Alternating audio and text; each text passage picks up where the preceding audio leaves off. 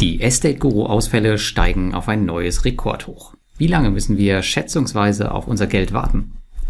Darüber werden wir heute sprechen. Daneben geht es noch um weitere Rückzahlungen auf Peerberry, ein neuer Volumenrekord auf Bondora, einen neuen, aber auch irgendwie alten Kreditgeber auf Ländermarket und ein neues Spielzeug für Crowdpeer-Investoren. Ja, Estate Guru. In der letzten Woche hat Estate Guru wieder über die aktuellen Ausfallzahlen berichtet – und diese stiegen im April von ca. 36 auf nun ca. 42 Prozent. Das gesunde Portfolio ist dabei allerdings nicht merklich geschrumpft. Vielmehr wanderten verspätete Kredite vermehrt in den Status ausgefallen. Esteguro hatte bereits angekündigt, dass sie nun Verspätungen härter und schneller behandeln wollen, um die Einholung zu beschleunigen. Und dahingehend gab es einige spannende Informationen zur Länge der Verfahren in den unterschiedlichen Ländern. Wenig überraschend dauert das Verfahren in Deutschland wohl am längsten. Hier kann erst nach sechs Monaten überhaupt mit der Inkasso-Einleitung begonnen werden, aufgrund einer Wartezeit zugunsten des Schuldners, während in Estland und Litauen bereits 30 Tage nach entsprechender Meldung an den Schuldner mit der Einholung begonnen werden kann. In Lettland sind es 60 Tage und in Finnland zwischen drei und sechs Monaten. Die Einleitung der Einholungsverfahren bedeutet aber auch noch nicht direkt Ergebnisse. Die Kreditnehmer sowie die Behörden können die Prozesse um mehrere Monate weiter verzögern. Besonders bei den deutschen Krediten müssen wir uns daher auf wirklich lange Wartezeiten einstellen. Ich habe jetzt am Wochenende auch mal meine eigene Auswahlquote wieder überprüft und die liegt derzeit bei 33,1 Prozent, also weit unter dem Durchschnitt. Das ist vor allem darauf zurückzuführen, dass mehr als 50 Prozent meines Portfolios in Estland oder Lettland liegen und nicht in Deutschland. Nicht, dass ich darauf jemals bei meiner automatischen Auswahl geachtet hätte. Die historische Auswahlquote, die liegt nun bei circa 11 bis 12 Prozent. Ich bleibe hier weiter entspannt wie immer und reinvestiere auch derzeit. Was Rückzahlungen und Rückholungen allgemein angeht, ist aktuell Peerberry wohl das Maß aller Dinge, auch wenn sie natürlich in einem anderen Bereich unterwegs sind und auch mit einer anderen Ursache zu kämpfen haben. Dem Krieg in Russland und der Ukraine. In der letzten Woche kam hier die nächste Tranche an Rückzahlungen zurück, erneut wieder 1,8 Millionen Euro, und damit sind nun 38,73 Millionen Euro bereits abgezahlt, was 77,12 Prozent der gesamten Verbindlichkeiten entspricht.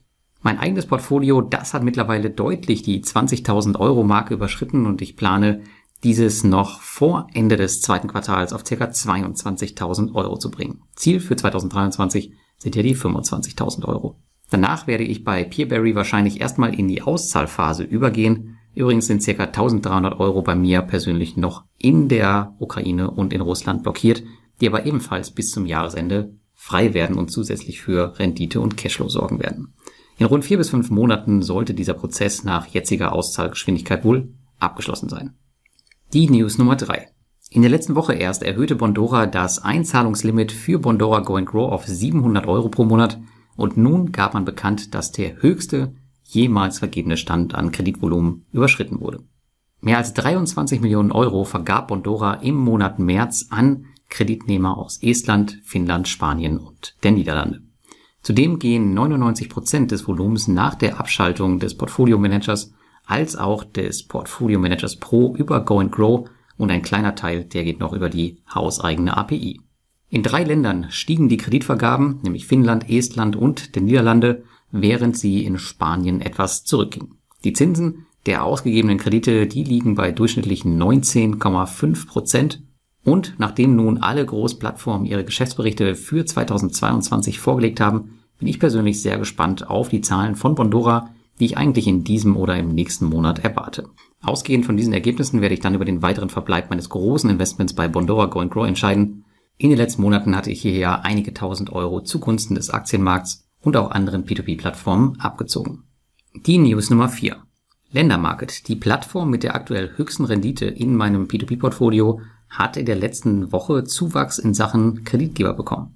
Der spanische Kreditgeber Dineo, der seit 2014 tätig ist, wurde der Plattform hinzugefügt. Hiermit könnt ihr nun in spanische Kredite mit einer Laufzeit von bis zu 90 Tagen und Renditen zwischen 10 und 15 Prozent investieren. Zudem gibt es sowohl eine Rückkauf- wie auch Gruppengarantie.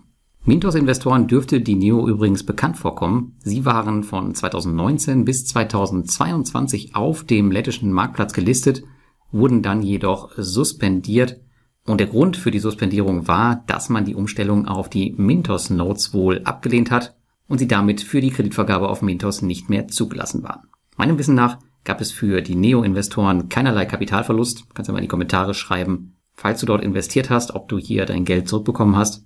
Aber in jedem Fall geht die Neo wohl lieber den einfachen Weg der Kapitalbeschaffung. Und welche Plattform wäre denn dafür besser geeignet als Ländermarket? Und damit kommen wir zu unserer letzten News. Für alle, die schon beim Peerberry-Ableger Crowdpeer dabei sind, gab es in der letzten Woche ein neues Feature, auf das viele gewartet haben dürften. Die Investmentplattform veröffentlichte nämlich den Zweitmarkt. Ab jetzt ist es Investoren möglich, sowohl Objekte vom Zweitmarkt zu kaufen, als auch sich vorzeitig von seinen Investments zu trennen. Für Käufer ist der Zweitmarkt vollkommen kostenlos, Verkäufer zahlen eine Gebühr von 2% auf den Verkaufspreis. Auf dem Zweitmarkt von Crowdpeer kann ebenso mit Rabatten als auch Aufschlägen gehandelt werden. Ich selbst bin mittlerweile in acht Projekten investiert, habe eine von Crowdpeer prognostizierte Rendite von 11,54 Prozent und erwarte Ende des Monats die ersten Zinszahlungen.